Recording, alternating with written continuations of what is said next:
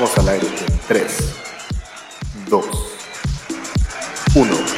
Hey baby, hey, hey, you got me feeling punched. Sean todos bienvenidos a Butaca 416, un espacio donde nos juntamos a platicar de nuestras series, películas, documentales y todo, todo, todo, todo lo que alcanzamos a ver en la pantalla mientras nos tomamos un par de chelas. Yo soy Josué Carmona, desde la ciudad de Toronto, y como cada semana también acompañándome mi compa, el Big Mala Suerte. Vic, preséntate, por favor. Este, ¿qué tranza la pandilla que nos sintoniza a través del live de, eh, de Facebook, a toda la bandita que está conectada ahí viéndonos charlar? Un saludo para toda la banda que nos está escuchando a través de los podcasts eh, de, que subimos en Spotify y las diferentes plataformas. Salud a la banda que se conecta, salud. Este, pues nada, estamos una noche más. Yo los saludo acá desde Playa del Crimen, Quintana Rock. Y este, pues como dice el Carmona, vamos a estar platicando acá un rato de pues, todo lo que hemos visto en la semana durante esta pues ya insufrible pandemia que no sabemos ni dónde termina ni dónde empezó y pues bueno, aquí estamos este pues haciendo la chamba de estar viendo cosas en la pantalla chica que deberían de haber salido en la pantalla grande, pero ahora pasaron al streaming y pues bueno, vamos a platicar un poquito de todo eso y más. Ya nos acostumbr acostumbramos un poco, ¿no? A estar viendo todas esas pe películas que queríamos ver en el cine, que ya las estamos viendo ahora en la pantalla. Y tú me comentabas que por fin, por fin, después de no sé cuánto tiempo, pudiste ver Justice League. Y te hubiera encantado verla en el cine, por ejemplo, ¿no? Claro, sí me hubiera gustado verla en el cine, porque vi la anterior y no me gustó mucho. Sentí que el CGI de la, de la primera Justice League como que no me convenció del todo. Pero ahora que vi esta nueva del Zack Snyder, no mames, está bien chida. Sí me gustado verla en el cine, porque igual es mucho CGI, pero también utilizan como más oscuro todo el pedo, no tanto en la narración, sino también en la imagen, ¿no? Y este, y está muy chida, güey. Sí está, sí está más violenta, está más oscura. Literalmente más oscura y también eh, dramáticamente está más oscura. Todo está más chido. Entonces. Ahora, ¿te lo hubieras aventado cuatro horas en el cine? Mmm, pues ya que en la casa, o sea, me, sí me la, yo me la aventé completa, güey. Me aventé dos horas, hicimos un break para. Ah, eso, no es, eso no es completo. Dos horas es Pero, pero pues es que no mames, en el cine te tendría que haber una intermedia huevo, ¿no? Pues más o menos fue lo que intentaron hacer aquí, que ya habíamos dicho que la, eh, eran cuatro horas y la dividieron en seis partes. Entonces, por ahí va la, iba la onda. Pero ya, basta, ya, ya sé que. Ya sé que. Oh, buena, está chida. De, de, hablar de Justice League. Ah, porque, además de que ya dijiste que sí querías ver Justice League y que estuvo muy buena. Pero, sí, no, no. ¿qué te parece si nos vamos con la siguiente recomendación? Esta es una ah. película que, que pudimos ver los dos, que la vimos en Netflix también, ¿no? Está, está bastante chida. No sé si te enteraste de que esta, esta película que se llama Concrete Cowboy eh, estuvo en la selección de, del Festival de Toronto. No, no me enteré. Estuvo, está, está bastante chido eso. Eh, más o menos vamos a contar de qué se trata. Les voy a contar de qué se trata. Es un coming of age que está protagonizado por Idris Elba y Caleb McCulligan. No sé si te suena el nombre de Caleb McCulligan. Eh, Stranger Things, ¿no? Que de morrito ya no tiene nada, güey.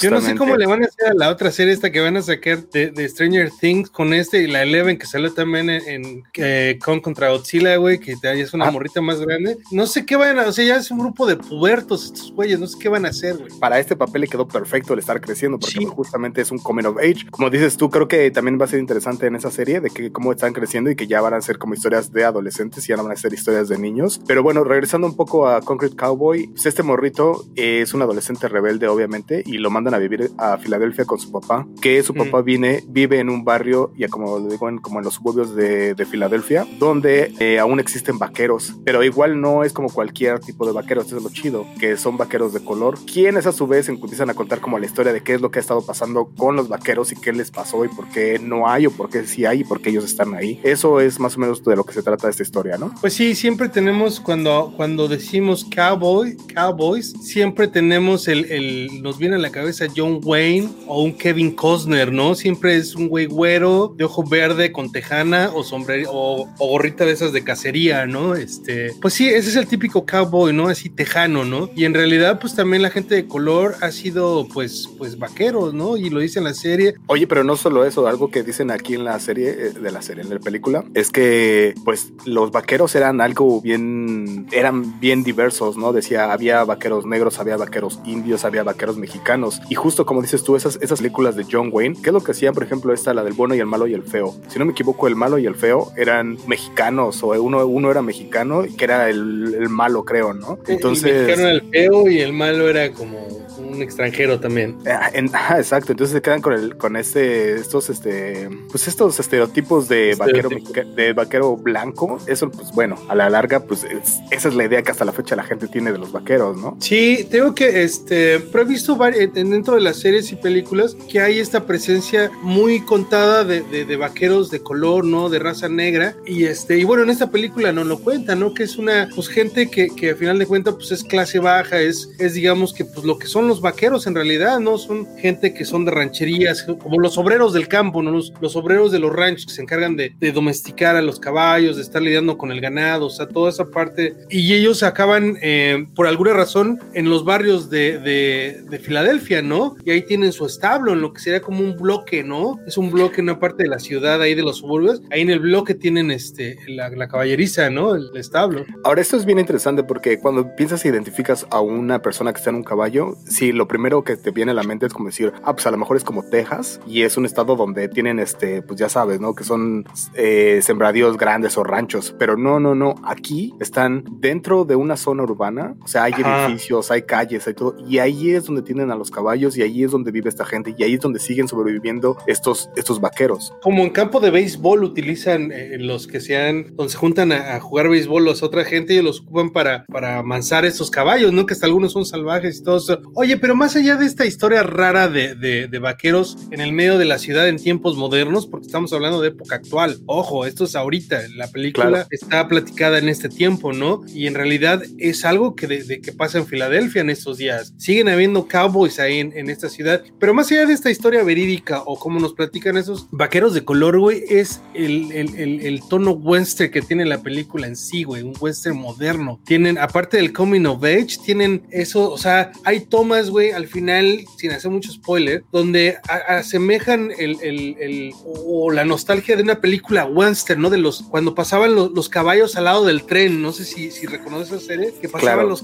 los, los vaqueros al lado del tren, ¿no? Para saltarlo, qué sé yo. De, co- de En este- comercial de Malboro, ¿no? Ándale, güey, ¿no? De comercial de Marlboro adaptado, como dices tú, a, la, a una ciudad, lo cual está. O sea, te descuidas tantito y no entiendes qué es lo que está pasando. O sea, es que estamos haciendo tanto énfasis de que es dentro de la ciudad, porque si, te si cualquiera te cuenta la historia, tú pensarías que vuelvo lo mismo, que es en un rancho o algo así. Es lo cual normal. Es una. Eso suena, ajá, sonaría normal la historia de, de rancheros vaqueros, ¿no? Pero no, aquí no, es dentro de las ciudades donde están viviendo. Y justamente eso es a mí lo que me gusta mucho de esta película, que es esas microhistorias que cuentan de, de ciudades o de lugares o de pequeñas zonas y esas pequeñas historias es lo que me late mucho eh, por donde va. Me estabas comentando tú y yo, este es un dato que yo no sabía, que está basado en un, eh, esto es basado en una novela. Ah, al principio aparece ahí al principio de eso. Se llama. Fíjate, ahí decía, yo no, yo no, yo no, lo, yo no lo caché. Que Ahí llama- aparecía.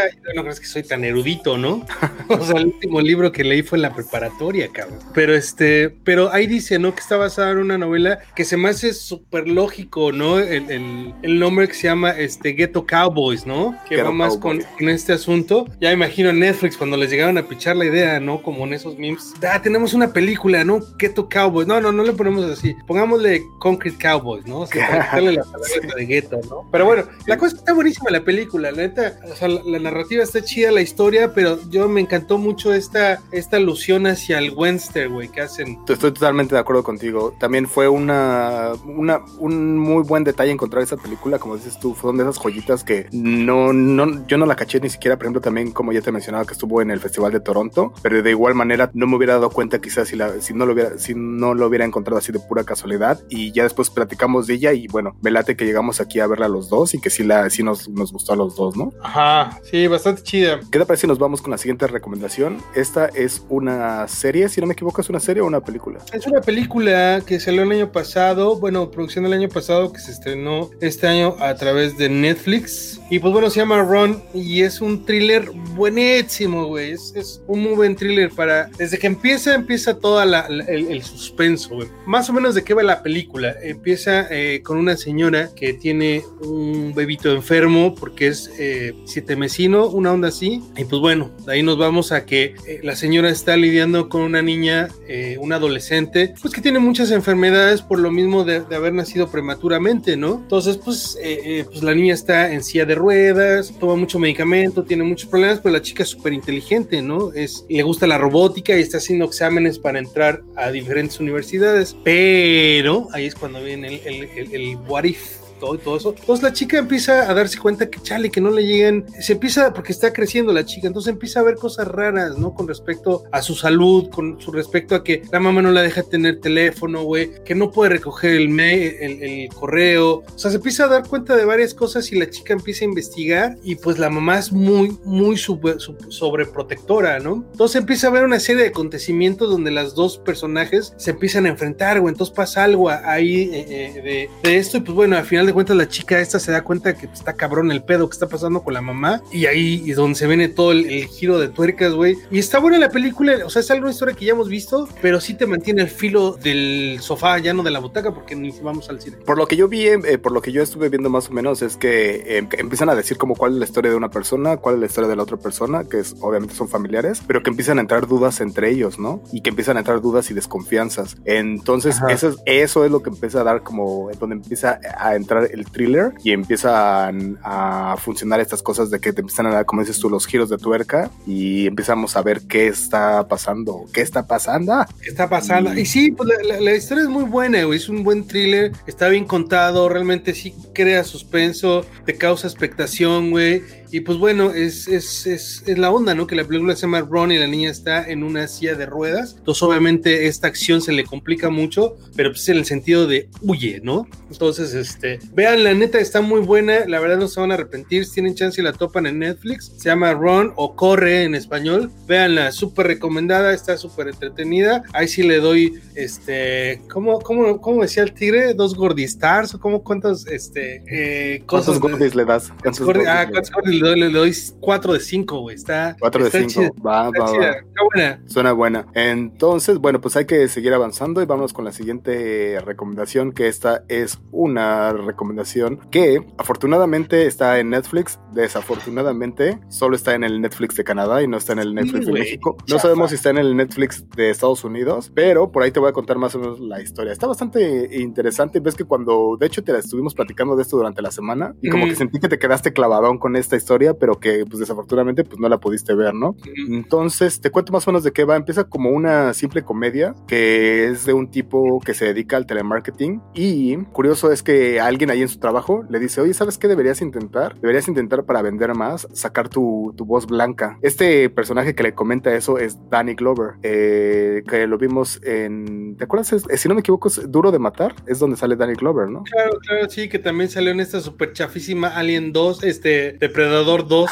Ah, no, no, se me hace no se me hizo tan chafa, pero sí, bueno. Pero, pues, bueno, síguele. Eh, pues que después de haber visto la, la primera, sí, un poco. sí, tienes razón, tienes razón. Pero bueno, entonces Danny Glover le recomienda, deberías sacar tu voz de blanco. Y entonces a partir de ahí empieza a ser súper exitoso y empieza a El ser... El personaje me imagino que es de color. Ah, exacto, sí, es que me creo que me, me, faltó haber mencionado esa parte, ¿verdad? Sí. Que obviamente el personaje de color es este, este actor que se llama Lakeith Stanfield. Y no sé si, eh, si lo recuerdas un poco, salió en un par de películas como en Get Out, salió también en Judas and the, uh, and the Black Messiah, eh, ah. salió también en Uncut Gems y salió en también la serie Atlanta. Entonces, ah, o sea, sí, es un personajazo, a mí me late. Yo, yo siento que es de mis actores favoritos últimamente. Este, este es, está bien joven y está saliendo como en un montón de cosas y me late un montón. Entonces, obviamente, sí, ya como lo mencionaste, es eh, un personaje de color y le dice, debes de sacar tu, tu voz blanca. A partir de ahí se empiezan empieza a ser súper exitoso, empiezan a, a, pasarle un montón de cosas y es ahí donde se, la, la, la comedia se empieza a convertir en un thriller. Ya después, o sea, no les voy a contar nada más porque solo no, lo, los que lo hicieron, el director y los que, los que hicieron esta película, ni siquiera lo quisieron contar en el trailer. O sea, yo me fui después de haber visto la película, me fui a ver el trailer para ver qué es lo que querían contar y no, ni siquiera está ahí, ni siquiera está como la, la, menor indicación. Entonces, está bastante chido. Digo que en lo cómo se desarrolla y todo es, es una muy buena historia. Y Sorry to Bother You es solamente por esta, cuando hablan por teléfono a alguien y te dice, oye, disculpa que te moleste, pero, pero te quiero ofrecer esto, esto, esto. Entonces, ah, es, por eso se llama así. Ahí, es, es ahí donde viene el Sorry to Bother You. Entonces, como dices tú, ahorita no está, pero no dudo mucho que a ratito la pongan en Amazon, en Amazon o en alguna otra plataforma de todas las 85 plataformas que tienes y que sí, la sí, puedas sí. ver en, en alguna no, Yo creo que va a llegar en Netflix, pero, pero, va a tardar porque me imagino que la estrenan primero en Estados Unidos y Canadá, después llega a México y viceversa, ¿no? O sea, de que va a llegar acá, va a llegar. ¿Cuándo? No sé, pero pues oye, tienen que rellenar un chingo de espacios Netflix, ¿no? Claro, pero suena bastante que la gente, chida, sigue, ¿eh? la, gente que sí, sí, sí, hay que rífensela si la tienen por ahí, rífensela. Siento que es una de esas películas que no se les dio, no se les dio mucha atención cuando salieron. Yo y ahorita escuché como de la que- película hasta que me la mencionaste. y ahorita la estamos como rescatando ya cuando ya cuando ya están ahí afuera, ¿no? Pero bueno, eso fue mi recomendación. Igual le doy, yo sí le doy, pues yo creo que sus cinco es cuatro y cinco, cuatro y media, cuatro y media. Pero bueno, eso de pasar a la siguiente recomendación y esta recomendación es ni más ni menos una, una de espantos. Una de espantos, güey. Tenía mucho que no escuchaba esa. Pues bueno, eh, esta se llama Península, güey, que también acaban de estrenar en Netflix. Ya tienen como por ahí de un año. Y es este una producción coreana. No es de Netflix, sino es una película que salió en cines, en salas comerciales. Y ahorita recién llegó a Netflix. Y se llama Península. Es una película coreana de zombies. Pero esta es la secuela, no sé si te acuerdas que hace un par de años, tres años más o menos salió, esta película que se llamó Tren a Busan o que le habían puesto en español así como el tren zombie o un pedo así. Última estación, ¿no? Algo así Última puesto. estación, pues bueno, se llama, eh, se llama Tren a Busan, ¿no? Y bueno, a Busan es una península de Norcorea, ¿cierto? Entonces, esta, esta, esta película, segundo, esta segunda se llama Península, ¿no? Que es como de regreso a Busan, más o menos, ¿no? Oye, oye, yo, me acuerdo mucho que cuando salió esa de Tren a Busan fue un gran, gran éxito, que a lo mejor ni siquiera cuando la habían hecho se imaginaron que iba a ser un éxito tan internacional. Pues yo Y- creo que no, güey. Y fue un, un putazo, como que todo el mundo, literalmente todo el mundo estaba hablando de ella y Todo todos, todos la estaban viendo. Y me imagino que por ahí fue de que quisieron hacer, porque además sabía que tampoco no habían, no habían metido, no se veía una película barata, pero no se veía tampoco que le habían metido el gran, gran presupuesto. No, pues se, se ve una película sí eh, estándares Bien hecha, altos, bien bien, hecha. hechos, pero no es que se hayan gastado los mi- ultramillones, o sea, porque Ahora- sí recurren mucho a los, a los extras, ¿no? Como en las películas de zombies, necesitas un chingo de extras que corran como pinches locos, ¿no? Y ahora, eso como eso de ese éxito que salió de Tren a Busan, ¿cómo se traslada aquí a Península? Eh, ¿Se nota que le metieron a, a billetazos cabrones o qué? No, en realidad, o sea, sí se ve como un poco más varo porque hay más, se ve que hay más efectos en cuanto a persecuciones de autos y, y efectos así de esa onda, pero yo creo que va por la misma tonalidad, güey, así como en el mismo presupuesto, güey. Pues bueno, ¿de qué va la película? Ya esa es la continuación de donde quedó la última, ¿no? Porque bueno, eh, eh, sabemos que en esta de Tren a Busan, este, ya está la infección en Corea, ¿no? De, de estos, de estos zombies, entonces toman este, este, este tren que los va a llevar a, a- a Busan y de ahí van a salir los barcos que,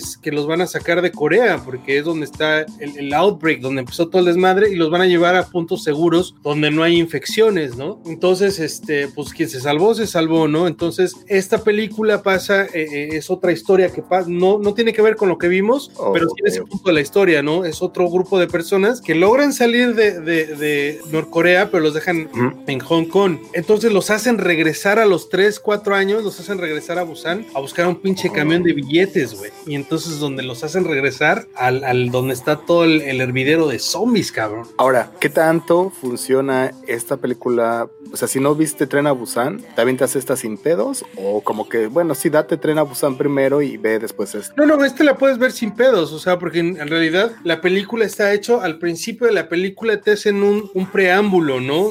Precisamente para que no, si no viste eso, al principio los personajes aparecen también huyendo, tratando de salir de, de- de Norcorea a través de Abusan y salen, entonces, y, y ahí ya sabes, estás en la narrativa a través de las noticias, esa no falla, ¿no? Si no Claro, pasan claro. noticieros y te empiezan a platicar, oh, el outbreak y la vacuna y la chingada, y, y ahora el lockdown y la chingada, y ahí te cuentan todo lo que está pasando en así, güey, en dos, tres flashes. Y es precisamente es un militar, el personaje principal, güey, por eso es que Sí. lo escogen para regresar a esa. Pero bueno, si les late, la- como dices, la película es de espantos y los zombies, esta es una muy buena eh, elección, está entretenida, son buenos efectos, es una... Los, los, los coreanos son buenos para hacer pinches zombies, espantos, brujas, lo que sea, Sí. son buenísimos, güey. Entonces, Sangre, todo lo que tenga que ver con sangre, sí, corre- todo lo que tenga que ver con sangre y corredera, Entonces, ellos le dénsela, güey, dénsela. Si la encuentran, está ahorita, la acaban de estrenar a través de Netflix. Bueno, ya la estrenaron en la plataforma en esta semana. Se llama Península. Perfecto, bueno, entonces ni más ni menos llegamos a una sección más que se llama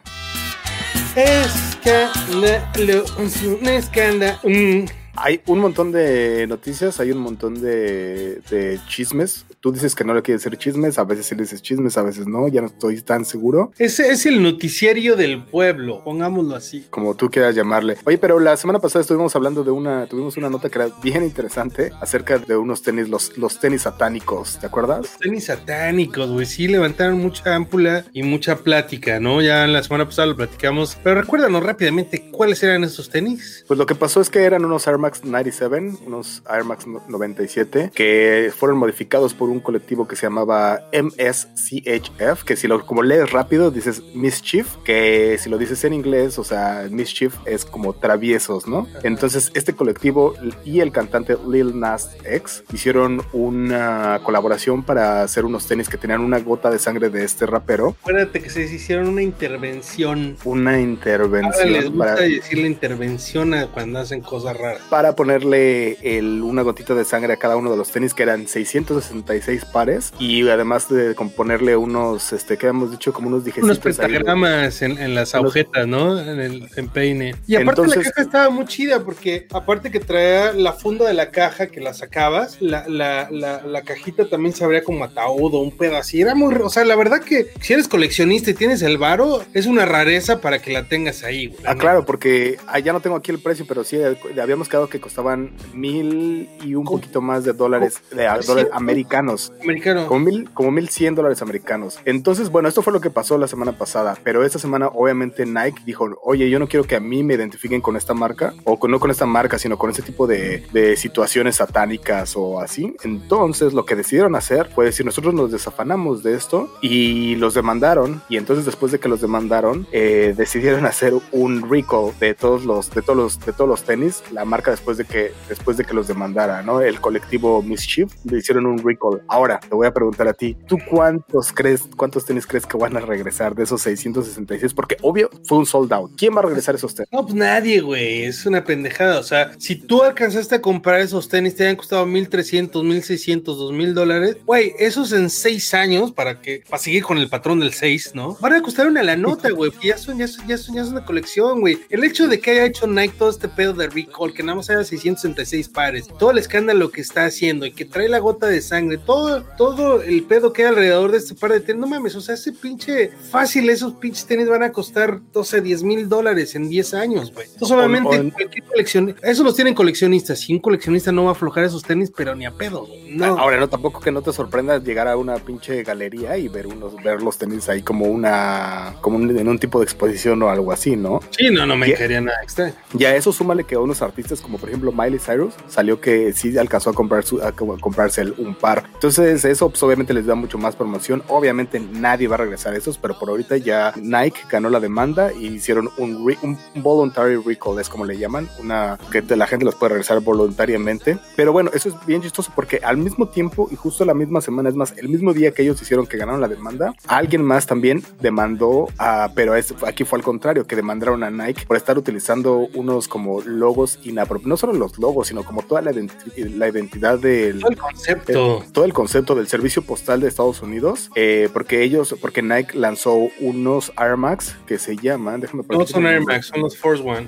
Ah, perdón, tienes razón, lanzó unos tenis que se llaman uh, los Air Force One USPS, que son del precisamente el servicio postal estadounidense. United States Service que ahí tienen el, el, como el loguito como si fuera de una carta, pero lo que hicieron es que le copiaron como el tipo que son los buzones en Estados Unidos. Incluso el material del tenis, güey, es como de esos sobres, este, como, como para que no se rompan las cosas, no sé, de esos sobres gringos, ¿no? Que vienen acolchonaditos. Y además y hasta tienen como esa formita así, ¿no? Tienen como ah, el relieve, sí. como el Ándale. relieve. Entonces tienen todo eso y obviamente está muy, muy clavado con esa, con esta onda de que se parezcan a las cosas del US Postal Service y los primeros que salieron a decir eh, fueron ellos precisamente decir, oye, estás, utiliz estás utilizando nuestro logo, estás utilizando nuestra, eh, esta, nuestra identificación y nadie pidió permiso. Entonces ahora pues se las regresaron y entonces ellos les metieron una demanda y a ver cómo les va a ir. Oye, pero qué raro que una marca tan grande y tan importante como lo es Nike, que no pida ese tipo de permisos, o sea, está cabrón, ¿no? Pues, O Me ya se imagino dan que por que son la neta. Lo que pasa es que me imagino que quisieron ir como por el tipo de decir, ay, les queremos hacer como una, ya sabes, como un tributo. No sé si te acuerdas alguna vez, como ves estos, estos tés, los, el Ice Tea que cuesta na- 99 cents, que son los Arizona. Ajá, que son un Bueno. vergazo de azúcar. E- Esas madres, una vez sacaron unos tenis que eran una colaboración que eran de Arizona. No estoy seguro si les habían pedido permiso o no. Los tenis costaban 99 centavos. Entonces, porque como el, el- y- el- y- de hecho estaban feitos los tenis, pero se veían como una lata de Arizona. No sé si las, las- la identificas, que son Sí, muy sí, sí. coloridas y así. Sí, sí. Se veían así, en realidad se veían feitos, pero costaban 99 centavos. O sea, obviamente pues, volaron porque tenían que ir a hacer la gente cola para Sí, comprarlos. sí, sí. Pero, eh, pero me imagino que hacen muchas cosas así muy seguido, como para como los iconos, los iconos, este, ¿cómo se le diría? Los iconos de la cultura popular, Pues, bueno. los agarran y los, los hacen un tenis y ya. Ahorita así de bote pronto lo que dijiste con las colaboraciones de Nike y todo eso, salieron por ahí también unos Air Force, pero de, de bota, de bota, de esos que eran conocidos como los Terminator, ¿te acuerdas? Que eran que traían como un velcro al frente, ¿no? Que salen precisamente en la película de, de- de- la primera entrega de Terminator, eran los Air Force One de bota que les llamaban Terminator. Bueno, hicieron una colaboración con el Mil Máscaras, güey, sacaron Ah, una de esos de bota, güey, con un, con un diseñador mexicano, güey, que, Ah. este, que es coleccionista de varias cosas, güey, que es diseñador gráfico, no me acuerdo el nombre de este güey, que trabajó con la marca, güey, para hacerlos, diseñarlos, hablan con el Mil Máscaras y la chingada. Igual sacaron una edición limitada, güey, nadie peleó los pinches tenis por lo mismo que era el luchador del Mil Máscaras. Quedaron unos por ahí, bueno, la cosa es que era los pinches tenis están, o sea, los que tengan esos pares valen una la nota, güey, ¿no? Dentro del mundo del coleccionismo, tanto de la lucha libre como de los tenis, de los sneakers, un par de esos es una la nota. Entonces lo que te digo, esas ediciones limitadas como la de esos de, de- de- de los satánicos Nike, pues obviamente van a valer una lana, güey. Nadie los pela en su momento o son pocas eh, la edición y van a ser un billete. Y ahora como con esta de, de la colaboración de, bueno, no colaboración, esto que hace Nike, pues también está cabrón, ¿no? Está, está bien, bien cabrón. Pero bueno, ahí está el seguimiento de qué pasó eh, con estos tenis satánicos y cómo se la regresaron con los Air Force One USPS. Entonces, por ahí tenemos más noticias. Ahora entramos a las notas del coronavirus. Coronavirus, coronavirus. Eh, co- a- como que, oye, algunas semanas como tratamos de evitar estas notas porque hay un chingo, pero esta vez sí, sí, sí de- decidimos eh, volver a empezar a, a platicar de qué es lo que está pasando con el coronavirus. Y por lo menos aquí en la, en la ciudad de Toronto, ¿qué es lo que pasó? Que eh, aplicaron, otra vez, que aplicaron otra vez la de quédate en casa para toda la gente de Toronto porque en... Pero lo dijeron con la voz de Gatel, quédate en casa. Quédate. Quédate en casa. Porque en la ciudad, en, digo, en la región de Ontario se aplicó otra stay at home order y esto pues nada más va a durar, nada más y nada menos que va a durar cuatro semanitas. Cuatro semanas, güey, no mames. Exactamente, cuatro Pero semanas. Lo que pasa es que, bueno, digo, o sea, acá también ha habido esas órdenes, pero todo el mundo se las pasa por el meritito arco del triunfo, güey. Pero allá sí son más estrictos, ¿no? O sea, allá sí se cumplen las leyes. Entonces, eh, el hecho, o sea, que si te dijeron cuatro semanas, son cuatro semanas. ¿Y qué va, güey? Te van a cerrar todo, ¿no? Tú que estás allá, que radicas allá. Jus- justamente es lo que van a hacer, pero ah, una cosa que están haciendo muy específica que está cambiando mucho, mucho a comparación de las otras veces que han estado cerrando, es que van a empezar a hacerlos este, cuando los, los supermercados, no sé si te acuerdas antes, pues te das cuenta que decía, no, pues cierran Walmart, pero la gente, digo, cierran todos los, los, los lugares, pero Walmart está abierto, entonces la gente todavía iba a hacer su, su shopping, iba a comprar aquí, iba a comprar allá. Iba a ser pendejo a comprar calcetas, pinturas y todo, ¿no? Pues esta vez lo que hicieron es que tuvieron que cerrar todos los pasillos que no tengan cosas esenciales. Si no es comida, farmacia, eh, Güey, mi tinte de cabello, ¿no? cosas Ah, no de limpieza, nada. Nada de eso, nada de eso lo van a poder comprar ya. Entonces, esa es la diferencia esta vez de la orden de quédate en casa en Ontario, que será por cuatro semanas. Entonces, pues por ahí estaremos, eh, estaremos viendo cómo pasa. Pero mientras eso pasa aquí en la ciudad de Toronto y en la región de Ontario, ¿qué es lo que está pasando en este, qué es lo que está pasando en México, Víctor? Platícanos. Este, no, güey, pues qué te cuento. Este, pues bueno, acá Me imagino que está pasando algo parecido, que toda la gente está organizándose para quedarse en casa tranquilamente, están yendo ordenadamente a por sus vacunas y todo eso. ¿Es cierto?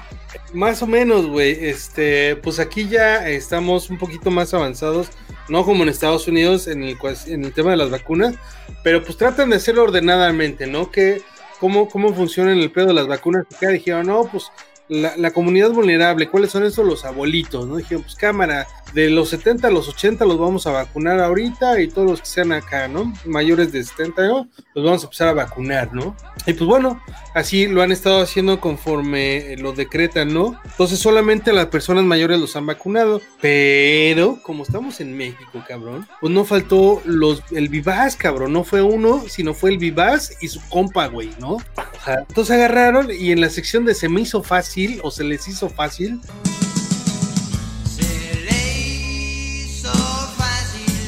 estos pendejos, porque no hay otro adjetivo, este, pues dos güeyes como de los, ¿qué te late, güey? Están como tempranos 30, de 35 y 39 años, se disfrazaron de abuelitos. No te creo, en mi México no pasa eso, no te Ah, creo. pues sí, güey. Pero todos dijeron, no, güey, pinches monos de allá de Catepec, en esas se pasan de lanza, ¿no? En la Gustavo Amadero, güey, es donde son bien lacras, ¿no? No, En el estado de- de México, en Ecatepec. No, esto, esto pasó en la delegación Coyoacán, güey. Dos vatos de 35 y 39 años se disfrazaron de abuelitos, güey. Agarraron la credencial de la tío y el otro la credencial del abuelo y acta de nacimiento. Los pendejos se pintaron el pelo con talco, ¿no? No, Para ver Ah, sí, sí, canas. se ajá. pusieron este cubrebocas, caretas, eh, chamarras como de abuelitos. Ya sabes que los abuelitos se tapan así haga un chingo de calor, andan con, con la chamarra y la chingada. sí, sí, sí. Y hasta en silla de ruedas, güey, ¿no? Para que no fueran vistos, pues tómala, güey, que se los carga la voladora, ¿no? Pero no solamente fueron los angelitos, fueron estos cabrones, sino que también, síguele tú con la nota. Que la No, es más- que iba a decir nada más que es hijos de su- los dos hijos de la sea, ya no sabes si reír o llorar con ese tipo de Es que porque risa, de tan, tan, tan imbéciles, pero bueno. Ajá, no, no, no. Iba a decir que los dos güeyes sí relativamente son conocidos o bastante conocidos porque son como sea, están muy conocidos dentro del, del mundo del gamer, de los gamers. Sí, trabajan para una, este, pues una desarrolladora de videojuegos y el otro es el hijo de Aida Pierce, ¿no? Sí, esta actriz cómica de los ochentas, güey, que salía pues en varias series de Televisa, ¿no? No, la neta no me acuerdo bien cuál, cuál, cuál será esta serie, pero sí, a ver sale en la carabina de Ambrosio, varias, varias cosas, ¿no? Y, este, y, y los güeyes tenían buena chamba, porque traían como eSports se llama, ¿no? Se llama eSports, eSports se llama la, la- la esta, ¿no? Y los la ángeles desarrolladora, desarrolladora de videojuegos, sí. desarrollador de jue- videojuegos, todos los güeyes estaban ahí, fueron y dices, no mames, pero bueno, ya ahorita están esidos, eh, están sometidos a proceso por pasados de verga, porque no hay otra palabra. Pero bueno, ese es mi México lindo y Pero bueno, no, lo curioso de aquí es que, pues, no lo curioso, sino que lo, lo más cabrón es que si ellos, a esos dos eh, vatos sí les alcanzaron a poner las, va- las vacunas y después se dieron cuenta y los agarraron. Entonces ahorita los metieron al tamo, pero a los hijos de la chingada sí, alcanzaron, sí les alcanzaron a poner la vacuna. Entonces Sí, uno de ellos siguen ahí.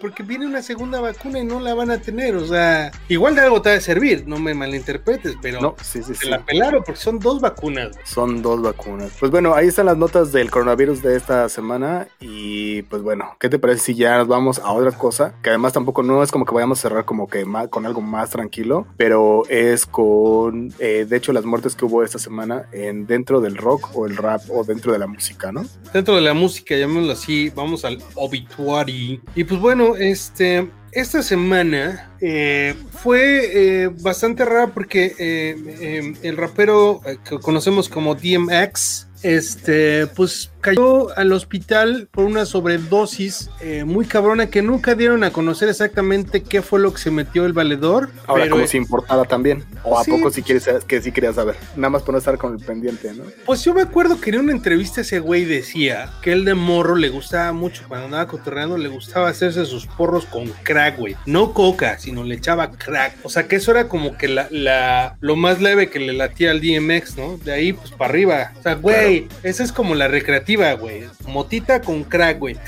O sea, Sí. para, para empezar tu día en la mañanita. O sea, Sí, sí, échale. sí. En lugar de un café, también te haces uno de esos. Sí, pues al poquito de crack, güey. ¿A quién le hace daño? El Emi lo hacía. Pues decía así como que me, me aviento un, un, un doble maquiato de Starbucks o me aviento mi mota con crack. Sí, pues sí, y pues era lo, lo que él decía que pues de morro, ¿no? Imagínate, ya con dinero y fama, pero bueno, pues siempre tuvo muchos pedos el DMX con, con, con las drogas, güey, sí, cayó varias veces, no cayó, sino él se, se, se iba y se encerraba en estos rehab para ver si la libraba, porque el güey sí se sentía muy mal, eh, eh, pues con el abuso, imagínate, cuánto abuso para que agarres y vayas y te encierras, ¿no? Este, el DMX lo conocemos por varias rolas, ¿no? Eh, eh, pues esta, esta en el tráiler que salió, ¿te acuerdas que mucha gente lo, de, del Deadpool, ¿no? Salía en un tráiler de Deadpool y este, y pues tenía esa forma de cantar como que parecía que estaba encabronado, como que regañaba gente, como... Sí, no, pues oye, yo, yo se me sentía muy dura, ¿no? Y además si lo veías al güey, eh, es un tipo que imponía, entonces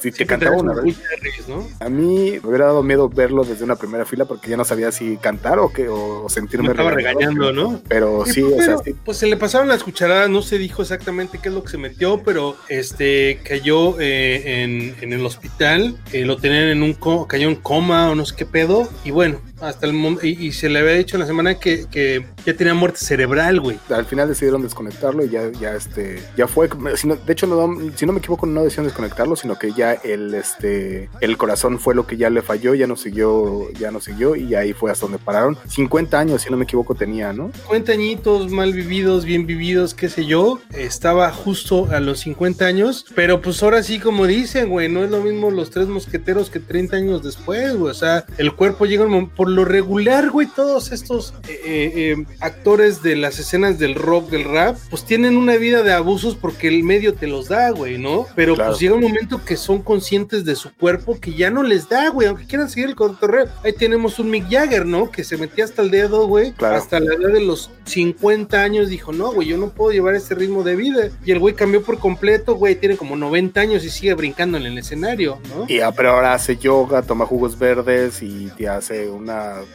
su estilo de vida es completamente diferente y creo que es lo que muchos decidieron hacer. Algunos un poquito ya más llegaron más tarde, o sea, como que me imagino que Ozzy Osbourne, estoy, yo no sé ahorita si estoy casi seguro que ya no se ha de meter, bueno, ya no, no, no, aunque quisiera, güey, yo creo que no, ya, no, no, su cuerpito ya no lo da.